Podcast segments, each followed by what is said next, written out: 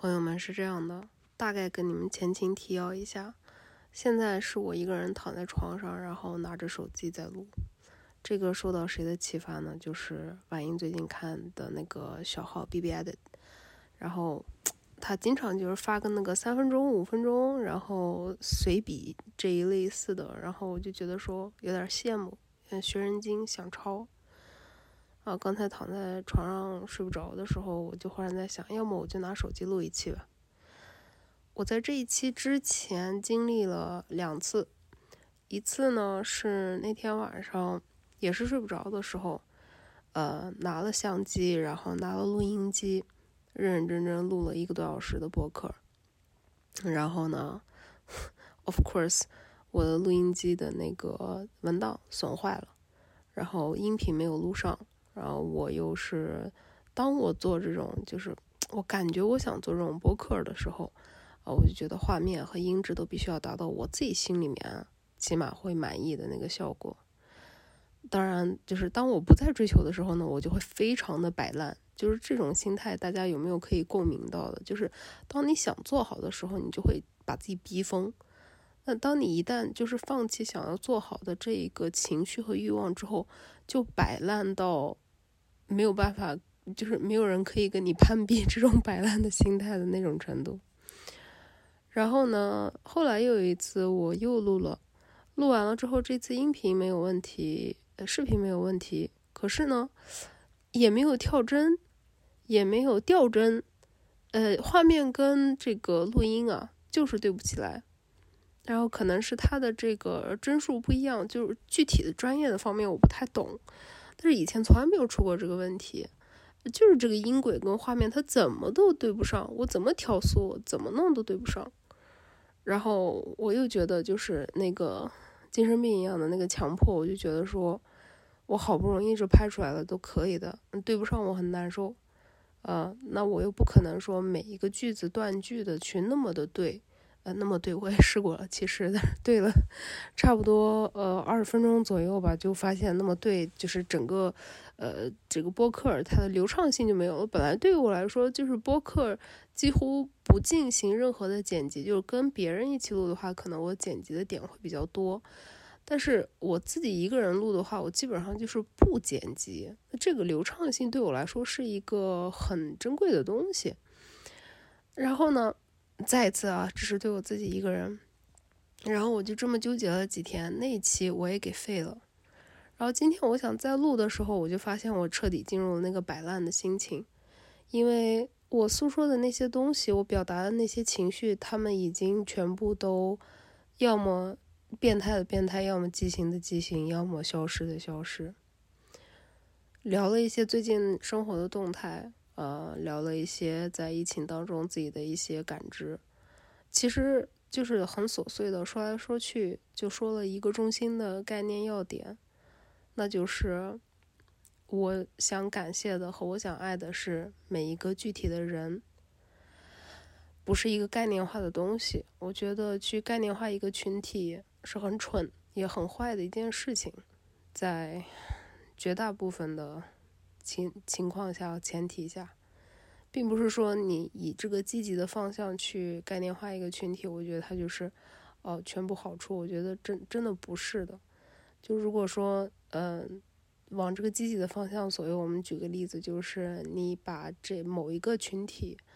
去给他推上神坛，那接下来绝对没有好事儿，我就保证接下来绝对没有好事儿。所以呢，我大概就是聊了个这么情况。我们聊了一下疫情到现在，我差不多这个封了一个月了，呃，我的生活状态是什么样的？嗯，我发现有很多人就是觉得他没有看到的东西就不是真实的，他没有经历的就是假的，然后呢，嗯，他没有感知过的就是不值得的，所以。呃，当他没有具体的去感受过这种痛苦，或者是沮丧，或者是难过的时候，呃，都会站到一个制高点去批判、去轻视、去蔑视。我因为作为一个自媒体工作者五年了，我这方面的经历特别的多，尤其是我这两年啊，自己的这个意识开始觉醒以后，我发现，嗯，表现出自己的脆弱的一面，只是一个正常人该有的，嗯，一件事情而已。之后，我对我自己这一些更加负面一些的情绪呀，或者说所谓的这些不稳定的呀，或者说所谓的这些比较消极的东西的表达，不会再那么严苛的去压抑自己了。尤其是这个改变开始有了一点之后啊，就是特别明显。而且我觉得非常有意思的一点是什么呢？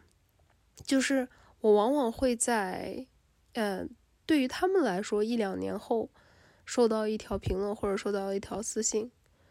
就是说我想跟你认真道个歉，然后我就觉得说啊，怎么地呀？然后，呃，这个时候呢，不管是听众朋友也好，还是观众朋友也好，呃，就曾经有人不止一个人跟我说过，说你当时怎么怎么样的时候，我觉得真的很没有必要，或者是我觉得你怎么样过，就是觉得我不好。但是后来我经历了这样这样的事儿，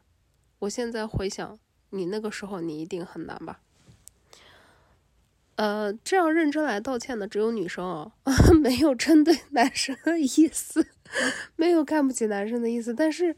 呃，目前为止，当然我的观众几乎没有男性，就是我观众里面是不可能有直男的，这一点我非常的清楚，呃，我也非常的满意。就是这就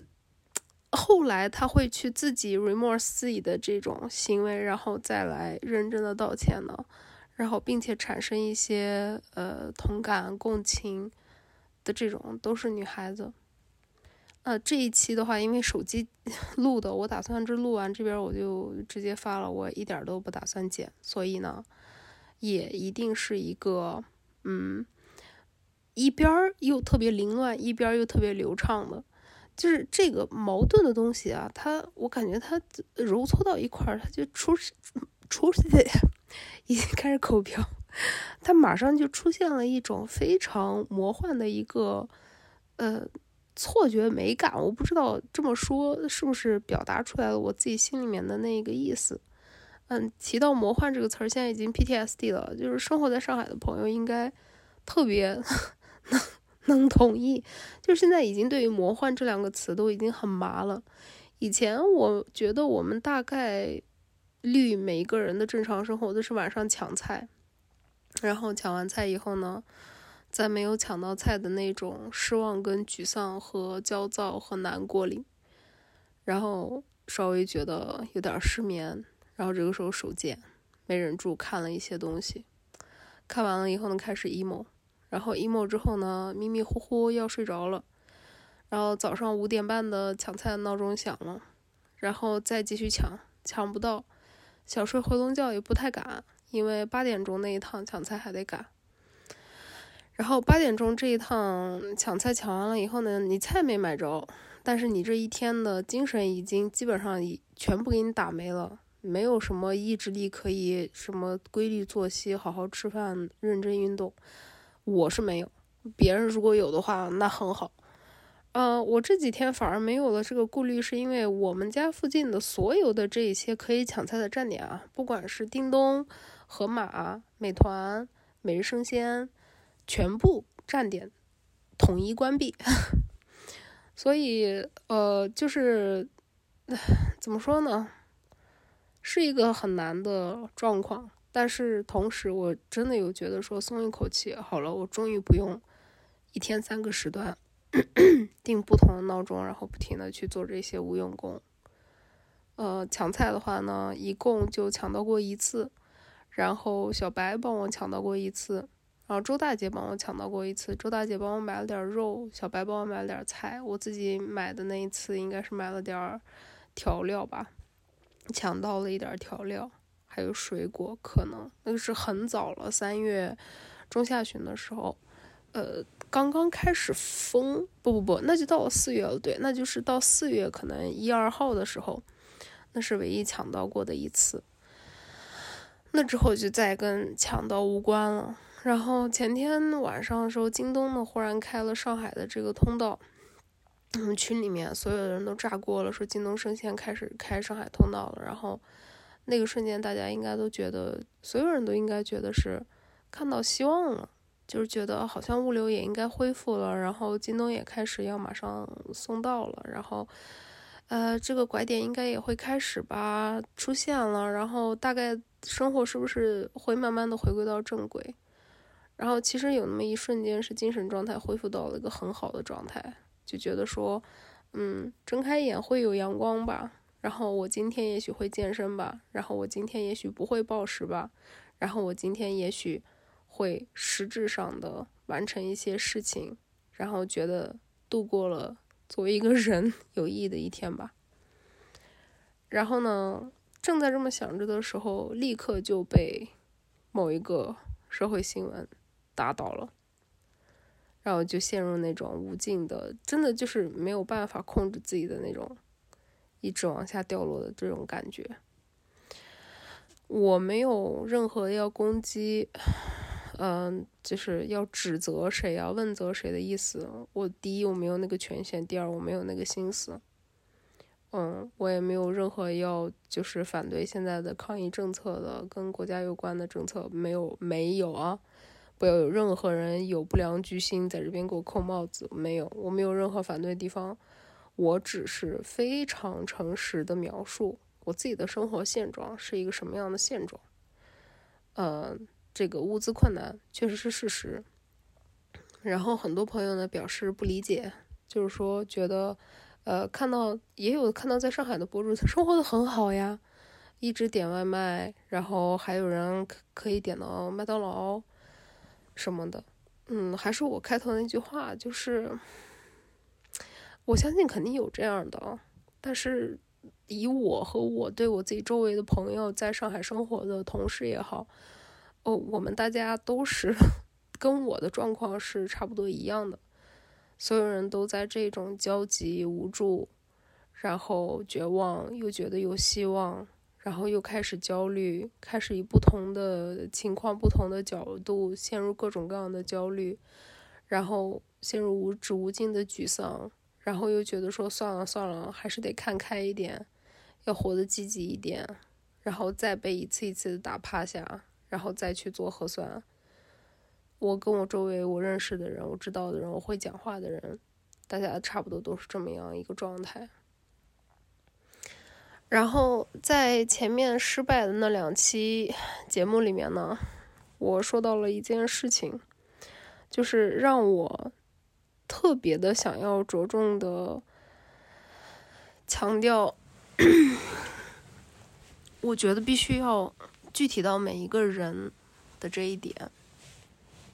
有一次是我记得我们封禁以后第一次发那个抗原检测的那个检测的试剂，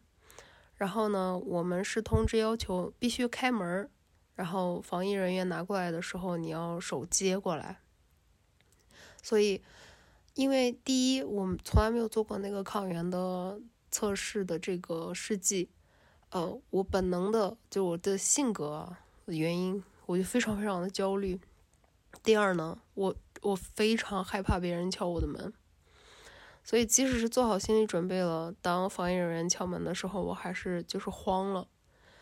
一般来说，我自己所谓做好的这种准备啊，就是如果无论如何有谁来敲我门的时候，就是当事情发展到最坏的一个程度的时候，我得把猫先藏起来，这就是我唯一的一个想法。然后当时我真的是慌了，然后乱了阵脚吧，我就下意识的把门去打开了，因为我脑子里想的是，啊，那个志愿者或者是防疫的医护人员。他们很辛苦，我不要让他们再敲着门在门口等我，他们还得赶着发下一家。然后我下意识的就赶快跑去开门的时候呢，我们家的猫是一个非常非常粘人的小猫咪，然后也非常的三八，跟我一模一样啊。然后我一去开门，那个猫哒哒哒哒哒哒跟着我就跑过来了，然后躲到我身后，喵喵喵的冲着那个防疫的志愿者在叫。然后我当时下意识的反应就是完了完了完了，我为什么没有把猫先藏起来？我为什么没有把猫先关到厕所？其实这种恐惧，嗯，你说特别有根据吧，也不算是吧。你说有没有就是处理这个动物的新闻？有，但是有没有人的宠物，呃，就算是这个不幸，呃，阳了感染了，嗯，也是很好的，然后，呃，被物业呀、被居委会照顾的很好，也有。但是我如何判断我我应该会变成哪一个呢？对吧？这个就是我最大的恐惧的来源，我不知道，所以我就想以保护它为主。当然，我想保护它的时候，我下意识的第一反应就是先预测别人对我是有伤害的，然后我才能够防范。我不是说我的这种思维是对的，或者是值得推崇的，我只是描述啊，只是描述。然后。他把那个试剂接过来的时候，他就探过头去，然后看了那个猫一眼。我就在想，完了，完了，完了，他会不会要问我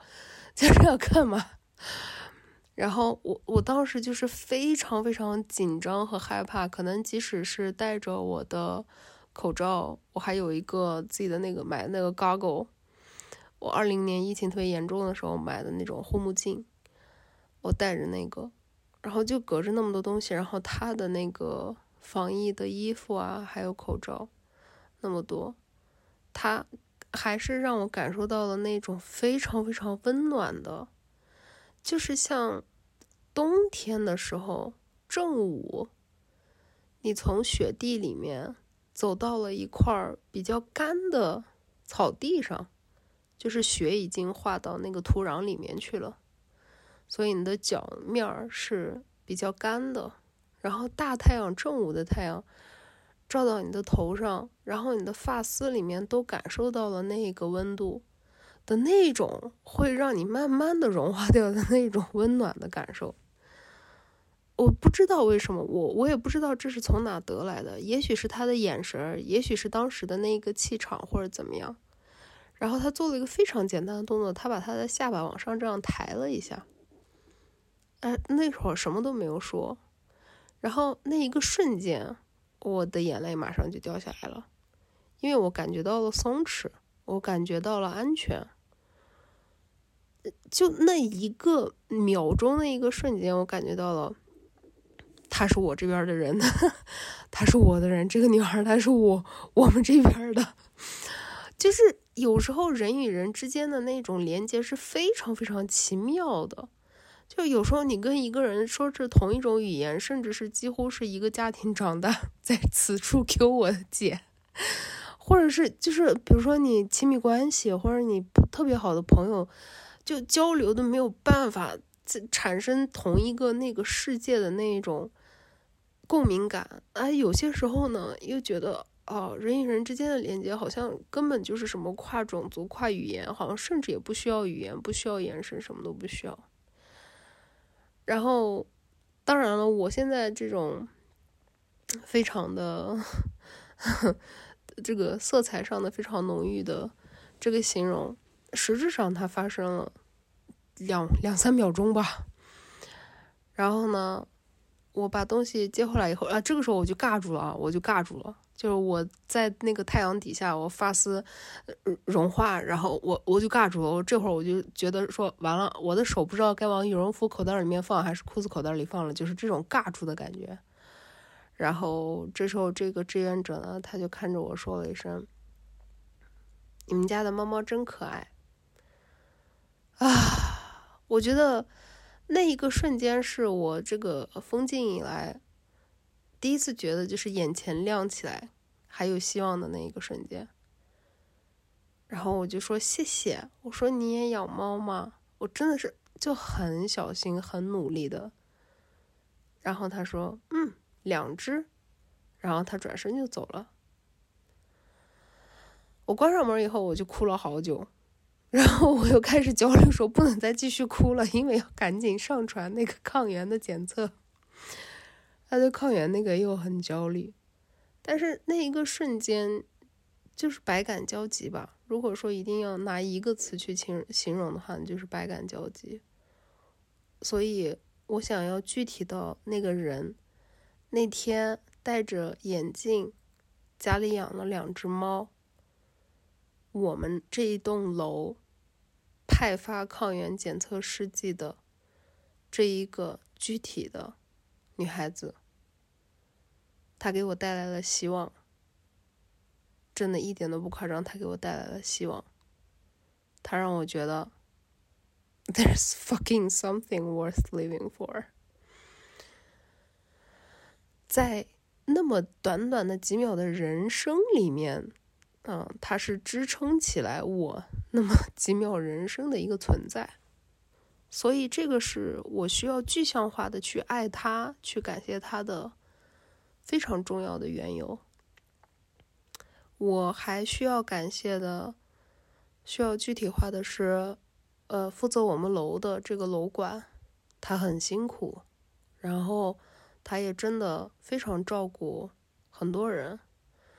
嗯，他是在会在不经意间。嗯，透露一些信息，比如说，他不会专门跟我们说我在照顾孤寡老人，而是在群里面有不停的人 Q 他问他话的时候，他会说，哦，我在哪哪哪帮老人做核酸，等一下，呃，等一会儿做完了我就给你们处理，啊，你会从这种呃交流的过程当中知道他现在啊正在去帮我们楼里面的独居的老人呀，行动不便的老人。然后，如果你有什么东西，说这个团购，这个疯批啊，团购，哎呀，对不起啊，我的这个 coping mechanism 是笑啊。然后就是这个团购非常混乱，刚开始那两天东西比较多啊，然后有些人可能群的信息看不及时，他都会不厌其烦的一个一个一个的去，嗯，送上门。因为我们的团购按理来说应该是一批团购到了，然后登记，然后按照门牌号自己下去取。呃，但是如果说有人漏掉了呢，他会送上来。有任何问题，呃，一般来说就是大家都是推给团长的。最近你们视频啊什么刷到都不少吧？现在就是所有的锅都是团长一个人背，然后所有的责任都是团长一个人的。但是他就会做这些团长的事情，他会帮忙，他全部都会帮忙，他会 get involved，所以我需要感谢他，我需要感谢具体的他，就这个人，我们楼的楼管，我需要感谢爱我的、帮助我的、关心我的所有的这些人，不管是我现实生活当中的我的家人也好，我的朋友也好。帮我抢到菜，并且在京东下单了一个不知道什么时候才能送来的二十斤的橘子的小白老师和二十斤的大米的梁老师，还有周大姐帮我抢的都是我喜欢吃的肉，还有在网上给我不停的发来各种各样的信息渠道、各种各样加油鼓气的信息的网友们，我的云朋友们。听众朋友们、观众朋友们，这些你们每一个具象化的人，是我我真正要感谢的。我感谢我去下楼做核酸的时候，在我前面的那一只狗，因为它是一只柯基，然后呢，那只柯基年龄比较大了，有一点顿顿的，像 有胖又有有点嗯，有点又胖又笨的那种。顿顿的可爱感，你们可以 get 到吗？就是那只狗，我们真的很熟。就是那只柯基在我们小区还真的挺，怎么说呢？有点交际花的那种。它很爱对路人发嗲，所以那只柯基认得。嗯，那天做核酸的时候，其实心里面有各种各样的焦虑。然后那个柯基一直排在我跟前，然后它转过来看我啊，摇摇尾巴。就让我觉得啊，我排队那几分钟的时间都好过多了。我要具体感谢到那一只柯基，那只动物。我要多感谢我自己的这只猫啊！我说实话，我觉得客观来说，这次的这个整个的遭遇和经历，没有我现在此时此刻啊，我正在录这段音频的时候，窝在我的怀里面，在床上。窝在我怀里，现在睡得正香的这一只猫猫，我不知道该怎么感谢它。咪咪，库尔班江。具体的动物，美好的动物，具体的人，我感谢我们小区一直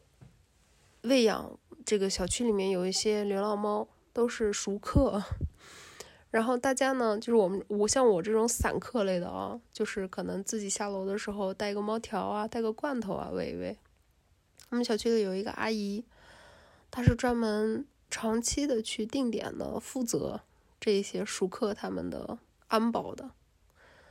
比如说下雨天，呃，给这个流浪猫，就是用户他们有捐赠的这种猫窝嘛。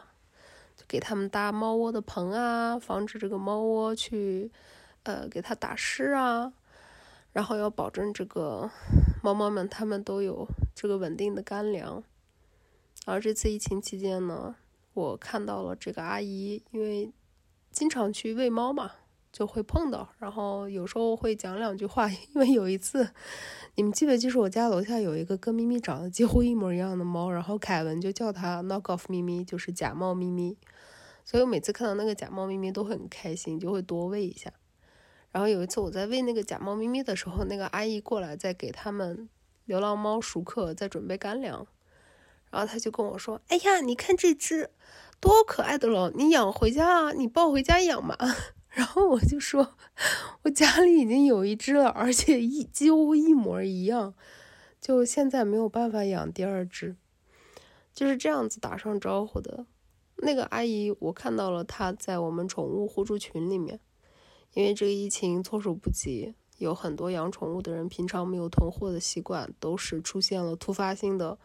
没有猫粮了，买不到猫粮，没有狗粮，还有养兔子的。我们楼里有一个养兔子的女孩，她当时是团购，哎，外卖叫的那个兔子吃的草，就这些东西，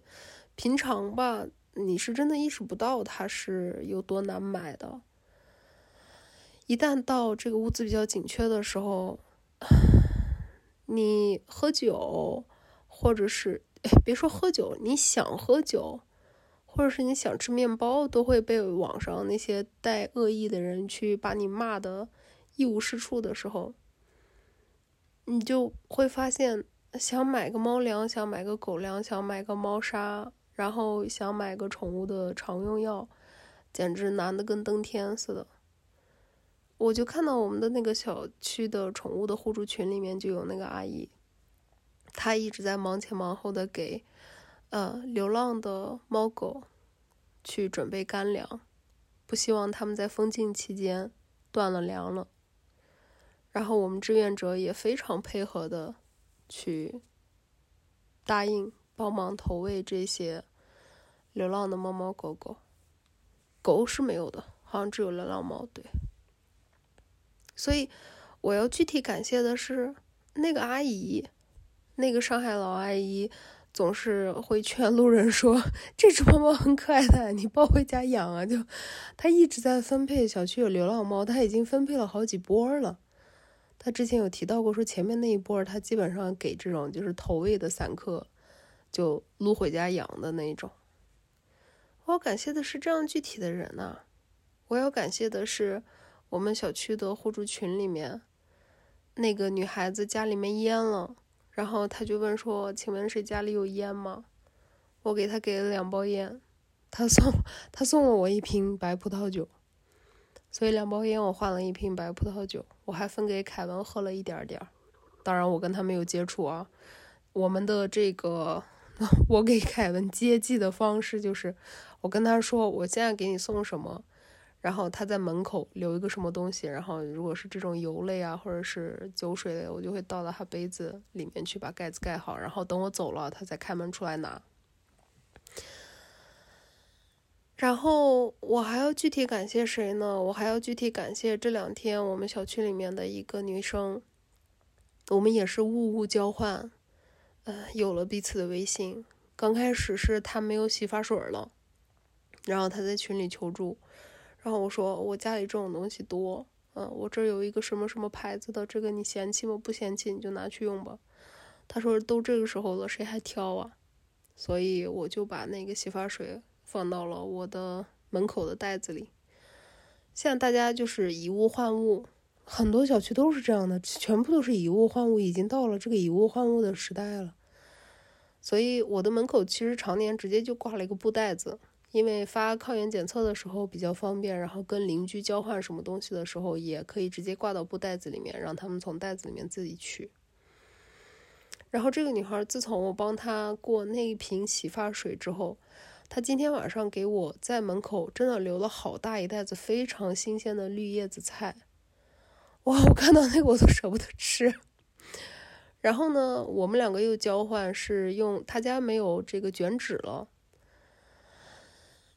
我是因为这个有囤货的习惯啊，就是日耗品我都会大量的买，大量的囤嘛。然后两卷卷纸换了他两个雪糕，我吃到那个雪糕的时候，我眼泪都快流出来了。真的，我好久没有 吃雪糕，其实也没有那么久，几天而已。但是，嗯，你不吃和你根本买不到、吃不到，真的是完全两种不同的感受。我还。跟我们小区的一个女生互换什么呢？其实当时我也没有换这个的意思，她就是家里面猫粮不够了，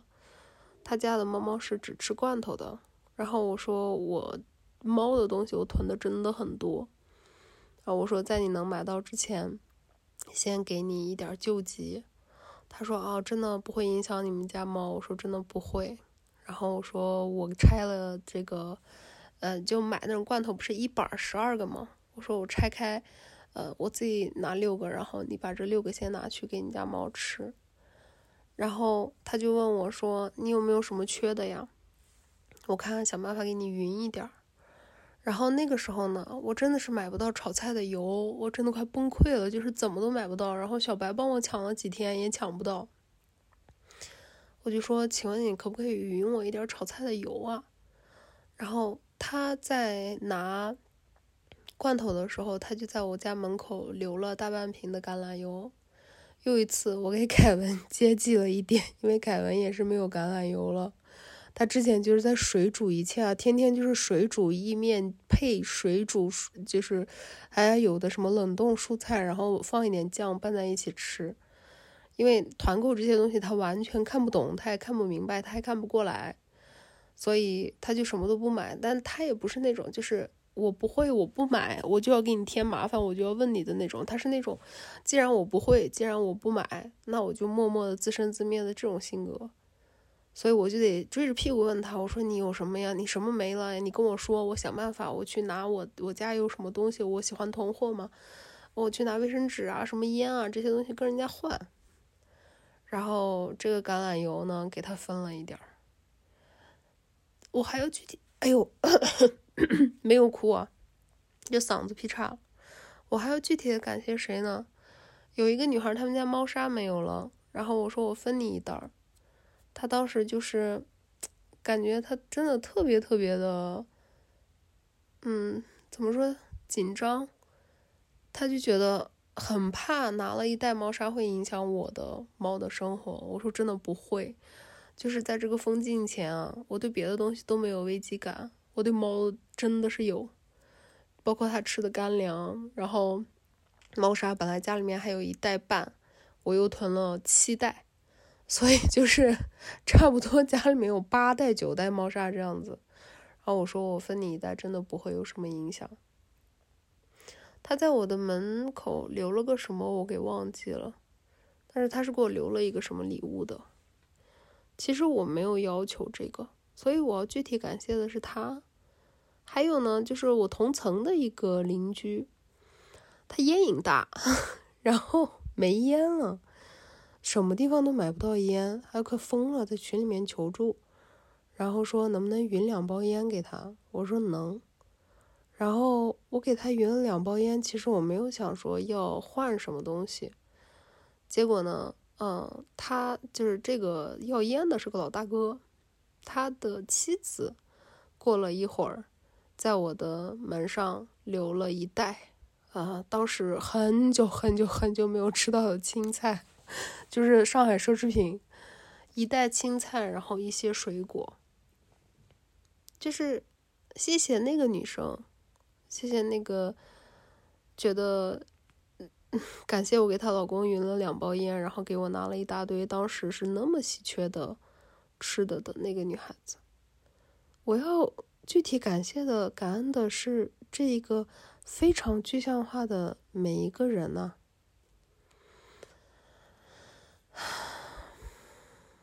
在这一期节目结束的最后，我想跟你们分享一下我今天当团长莫名其妙当团团长的奇幻之旅。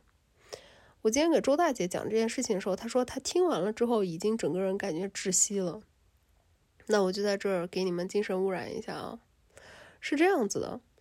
上海现在的这个玩梗就是说，嗯，都是靠团长来活，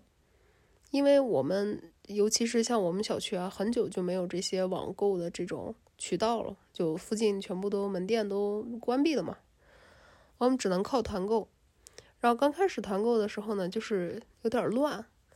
然后呃，我那天是因为我们群里面在说没有饮用水了，然后有好几个人都表示就是没有饮用水了，就开始有点慌了，因为那个时候大家都以为是要解封嘛。就没有准备这些东西，然后我当时就正好在，呃，快团团的那个平台上面看到了一个，它是有一些水呀、椰汁啊、可乐呀、啤酒啊这样子的一个团购。然后别骂啊，别骂啊，那个时候哥真的是刚刚开始啊，还没有什么就是呃团购压力过载。我们小区后来也没有啊，没有把志愿者累死。哇，我现在发现我是网上的人真的是，天呐，太能骂了。今天看到一个，就是有人传一个视频，就是有几个冰箱的一个团购，然后就大家群起而攻之，全部都在骂。然后后来人家出来解释了，说是这个家里有孕妇，然后冰箱突然坏了，实在没办法得买一个新的，结果一个不发货，把那他们家人逼得没办法了，买了几个发，就是够发货起的起送的。嗯，所以才这样。然后提前跟物业也是沟通了的，物业也是志愿者也是，都是跟他们沟通了的。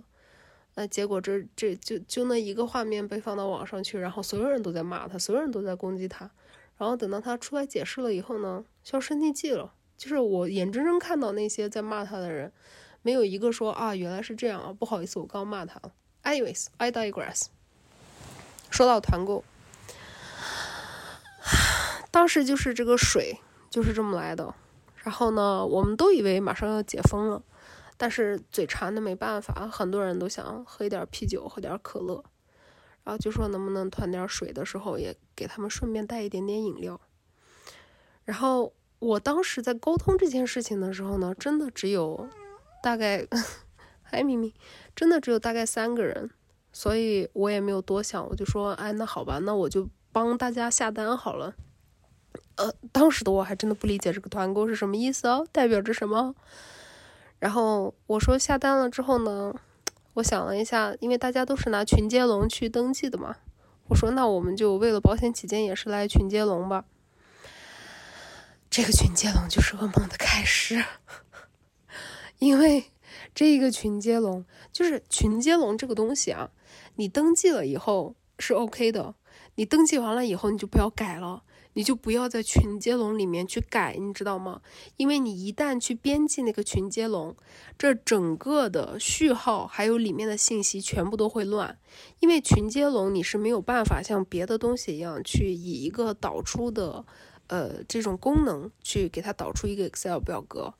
群接龙你只能是打开，然后像一个瞎子一样的粘贴复制去导入到你要做的这个 Excel 表格。哎呀，我真的是，我现在说起来都是一肚子的火。我当时说好，大家接个龙吧，我想大概可能三五个人买哈，然后就差不多就行了。然后结果这一接好，接你妈接了六七十个人，然后我就整个人傻眼，将近一百个订单，然后就是人数太多了以后呢。就是刚开始的时候，因为他是三点结单嘛，然后我我们聊起来这个水的事儿已经是两点多了，所以我大概第一单到第三十二个订单，我就是觉得说啊，三点之前呢就赶快下单，就买点水吧。然后当时我们跟物业沟通的是，我们买水的这几个人呢都愿意去下楼搬，然后只要我们穿防护服，到时候我们都可以帮忙搬。我们就想啊，那不是很添乱。那就去吧，然后我就下了第一单，然后第一单下完了以后，第二单的时候我就开始有负担了，因为第一，我们能去搬的那些人也卸不了这么多货，就这么多饮料啊、水什么的这些东西都很沉。就后面来加单的人实在是太多了。第二个呢，就是我也不自觉的开始了那种紧张，就是说啤酒啊、椰汁这种东西不是就是真的是必须必要的，那是不是不应该去帮别人买呀？我就陷入这种很混乱的这种焦虑感，然后我就跟大家提议说，我第二单能不能就紧着水，呃这种的先买，然后大家也同意了。然后第二单呢，就只下单了水。然后更噩梦的一幕来了，当时的那个团购清单里面啊，有两种水，一个是农夫山泉的，一个是雀巢的。农夫山泉五十，雀巢五十五。对不起，我笑是因为 我这每一个的单价我都已经熟记于心。为什么？你们听完就知道。然后啊，有很多人。买的是农夫山泉，然后也有一些人买的雀巢。嗯，在下第一单订单的时候呢，它库存显示农夫山泉还是有货的，就买上了。到第二单订单的时候，库存呢就显示没有农夫山泉了，只有雀巢了。然后我就得问我说：“哎，三点结单，你们这个呃农夫山泉的都没有货了，要换成雀巢吗？”哎呦我的妈，这问的真的是，哎呦，就好多人说啊要换要换要换，然后。每一个人的信息我又得重新改，然后单价又得重新改，然后中间有些人是农夫山泉改成雀巢，两箱改成一箱，农夫山泉改成雀巢，一箱改成两箱，然后我又要急着那三点前下单，那个工作量真的不是盖的。然后呢，就在这样慌乱的过程当中，呃，我我下了第二单的订单以后，大家就强烈要求，就越来越多的人说能不能再买一单雀巢。就只是水，然后我就觉得数量有一点实在太多了，而且时间也赶不及了，然后就到此为止。然后接下来就是进入了慢慢的、非常漫长的、痛苦的 Excel 表格的过程，就是这个接龙它不停的有人接，而且这个接龙最可怕的地方是什么呢？你不能给它结束，就是你开始接龙的这个人，你没有办法把他这个接龙给他结束。只要不结束呢，大家都是有编辑权的，就 已经生气到去世。就大家都是有编辑权，就去乱改。然后我这表格 Excel 表格拉了快一百个人的，一改全都不对了。然后我就一直在不停的说，这个接龙不要接了，这个接龙不要改了。可是你们知道这种群里嘛，各种各样互助信息非常的多，然后刷屏非常的快，然后大家呢，要么就是懒得刷屏，要么就是呃，要么就是懒得爬楼，要么就是爬不来楼了，实在爬不来了，看不了了，然后看到哇，这是什么接龙，然后就开始接，嗯，真的是太崩溃。然后到晚上很晚的时候。我才算是把这个表格到底谁买了什么，有没有付钱，给他捋清楚，而且捋到一个什么样的程度呢？就是我的眼睛看着那个表格里面的“农夫山泉”的“农夫”两个字，我已经觉得是异形字了，然后我就觉得完全没有任何判断力，我还怕我自己弄错，我还找了周大姐帮忙，晚上的时候。去帮我再核对了一次，就是对着订单和对着那个 Excel 表格再核对了一次下单的情况。然后就算是我跟周大姐共同 努力了吧。然后第二天开始，噩梦就在开始持续了。开始是先，呃，这个催他的发货，对吧？因为团购的时候是说，呃，今天三点前下单，第二天送到。然后第二天大家全部的一百多号人。都在问我说什么时候送，什么时候送，我就只能去找那个快团团说什么时候送，他说等一下，我就只能去群里面回复等一下，然后不停的有人加我微信，就说啊我要买什么什么水，然后我还得不停的解释，我说我不是买水的，就是真的就是楼里面几个人缺水，没办法，我一时好心就代下单，然后呢，就这样过去了好几天，好几天呢，他一直都不发货，然后有一天忽然吧唧。把农夫山泉跟雀巢的水给取消了，然后我就说怎么这过了几天取消了呢？你当时没有库存没有货了也就算了，这过了几天取消了。然后人家说没办法，我们这边就是没货了。然后我说行吧，然后就继续等呗。我就给大家告知了一下，我说水取消了，但是我现在先不退款。我说等到就是这看起来这个团购这个各方面都不太靠谱，是吧？那他到时候实际上我下单了以后，他送来多少东西我还得清点，清点完了以后我核对完整个账目，我才能给你们该退款的退款。大家都表示很理解。但是大家也都爬不到楼，所以大家也都在每一个人都来艾特我，在问我。那几天我的生命就浪费在了跟每一个人重复每一件一模一样的事情的这种程度上。然后更抓马的来了，呃，当等待几天以后呢，那个快团团的上面的人跟我说，这个发不了了，我这两单订单都发不了了。哦，我寻思，我说那好吧，那退款呗。然后我就跟大家说了一下，我说啊，现在这个物力啊，觉得很不稳定，他他们忽然通知不能发货了。然后大家虽然很沮丧，也表示很理解，但是没有爬上楼，所以一百个人沮丧，一百个人在理解。然后我就说等退款，等到退款到账呢，我就给大家全部都退款了，对吧？然后就等退款。然后这个时候又发生了一件什么事儿呢？我们小区物业开始这个规范管理团购，因为怕团购太乱了，导致这个外卖去呃感染病毒，然后就说现在团购呢统一不让送了，就是除非你是物业审批过的，那物业这个审批它有很多的标准，呃各方各面他们都要考虑，就是你要提前审批的。然后当时呢，就是在统计这个审批之前、规范化之前都有哪些团购要登记进去，然后要审批，对吧？然后当时呢，我就非常自然的觉得我是参与了这一个，可是他已经明确的告诉我要退款了，我是等待退款的一个状态，那我应该没有必要去给物业和志愿者增加一个没必要的工作量，去跟他们说啊，我这儿退款，你给我登记上，对吧？所以我就没有登记，对不对？然后过了两天，到了今天，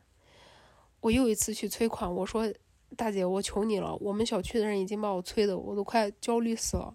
这个到底什么时候能退款？”然后他说：“好，亲亲，我去确认一下哦。”过了一个小时，他给我回复说：“你这边发货了。”我整个，唉，我整个人真的是傻眼。我说：“什么？” What？他说你这边发货了，宝宝，两单都给你发货了。哦，我说这这他他他都说了是就是取订单取消啊。那他一直说啊，那已经发货了呢，宝宝，这个卡车都已经要开出去了呢，就就。然后呢，我又秉着一个好吧，病毒不是你的错，也不是我的错，大家。反正互相理解，理解万岁的这样子的一个态度，和气生财。然后我说：“那行吧，那你送货就送货吧，我去得问一下，这事儿弄得人很慌乱。”然后这个时候我就开始在群里面开始解释啊，大家伙儿是这么一个状况，你们还记得当年大明湖畔的？我就说，你们还记得当年就是那那个那上个礼拜的时候，我们订的这个水吗？这样子，他忽然今天发货了，然后大家非常雀跃，说耶，有可乐喝了，哇，怎么怎么样？然后我说你们先不要急，这个既然我没有登记，那他肯定不在物业规范的审批的这个团购里面。那我现在应该怎么样去急救？然后我就绕了山路十八弯，终于找到了一个就是对接的负责人。然后我又把我重复了百八十次的今天发生了什么事又重复了一遍给他。他说：“OK，好，是这样子的一个情况，而且订单里面又主要是饮用水为主的话，呃，我首先要给他提供这个供应商他的相关的生产许可证，呃，营业执照。然后第二个是这个配送货物的人，他有这个疫情期间的这种通行许可证的这一种正规的证件。”这个证件上面要配有这个货车的车牌号的啊，要对得上号的。然后第三个就是这个司机的核酸，这三个呢可以以图片的形式呃发给他们去审核，各方面确认没有问题了啊，那可以给你紧急审批一下。但是我们小区团购呢，它还有一个就是要放在门口，呃，去静置消杀六个小时以上。所以我必须要做的事情就是现在团长完全负责这些事情。哎呀，但是又没有防护服了，所以呢，我正好是二零年疫情最严重的时候，我自己是在家囤了两套防护服的，然后我就说我自己有一套。然后你们记不记得那一个今天晚上给了我好多青菜，还有跟我换了冰淇淋、雪糕的那个妹子，她就说。我来帮帮你吧，他住我楼下，然后他就拿了一套我的防护防护服，我们两个穿着防护服楼下去等那个司机。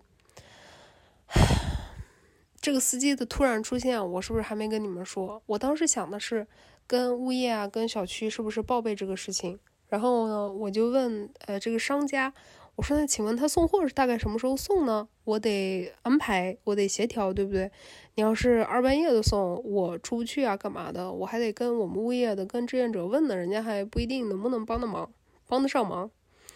然后他跟我说啊，宝宝，你这边差不多要到十二点了。然后我说咋那么晚？然后说没办法，现在物力紧张。我就觉得行行行行行，反正现在是特殊时期嘛，大家都理解，理解万岁，和气生财。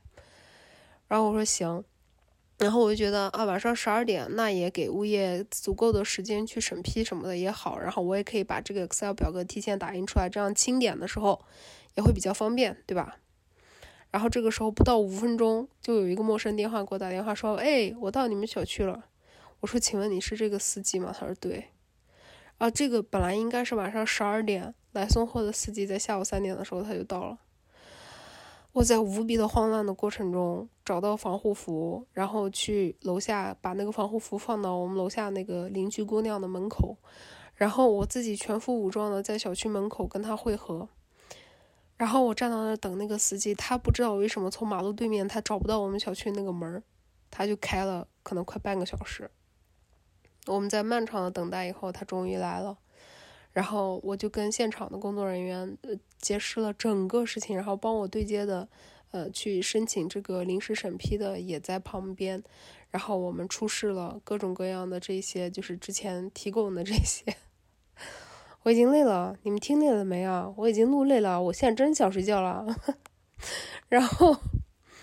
提供完了以后呢，呃那个防疫人员跟物业就说啊好可以。呃，允许你们卸货，然后放到小区门口去静置的消杀，然后等到消杀的时间够了以后，再呃拿回去到单元里面去分发。然后这个时候，精彩的一幕发生了，那个司机要把车倒进来的时候，检查他的那个手机上面的动态的核酸码，因为怕呃静态的那个照片是截图或者之类的嘛，所以就在手机上面检查动态的。哎，这一检查不要紧，检查出来昨天的核酸的结果没有出来。然后这一个司机他说，昨天是因为他做的有点晚了，十点多做的，没有出来。然后我们物业就说不行，我们按照规定的话，就必须是司机是每天二十四小时有阴性的核酸报告才可以。我又开始了漫长打电话的过程，我就问这个供货的商家。就是怎么回事儿啊？司机的这个核酸到底有没有谱啊？现在是等司机的核酸报告出来呢，还是怎么样呢？然后那边给的解决问题的方法也非常的不靠谱，听着就觉得说算了。就是这个商家他直接就跟我说过，说这个司机啥时候去我不知道，司机电话我没有，就现在就已经是混乱到这种地步，然后。后来我说了这件事情以后，他他也就是说，哦，没法解决，没法解决。然后那个司机在那边就已经很急了，就说车上还有很多单，还要派别人家的，不能在这边一直耽误。然后最后，对，没错，最后这句这件事情的结局就是，司机啊气急败坏的走了。我呢，在那个防护服和我大概戴了四层口罩吧，还有我的那个护目镜里面。已经快窒息了，然后打了八百个电话，忙了这么大一场，啊，最后那个卡车开走了，没有卸货。然后我回去以后又开始了那个经典的，在群里面解释一百遍，然后一百遍都没有人爬楼看我那个信息，我再继续解释一百遍，然后我开始要在这个群成员名单里面搜，对着表格搜，呃几楼几号的，然后搜出来以后呢，再记住他的那个昵称，因为有些人昵称跟那个，It's a whole story，OK，It's a whole story。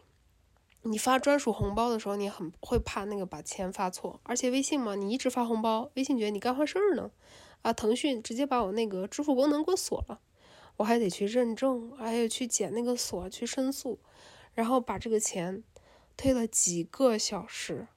终于退完了。我现在仍然面临的一个最大的困难是什么呢？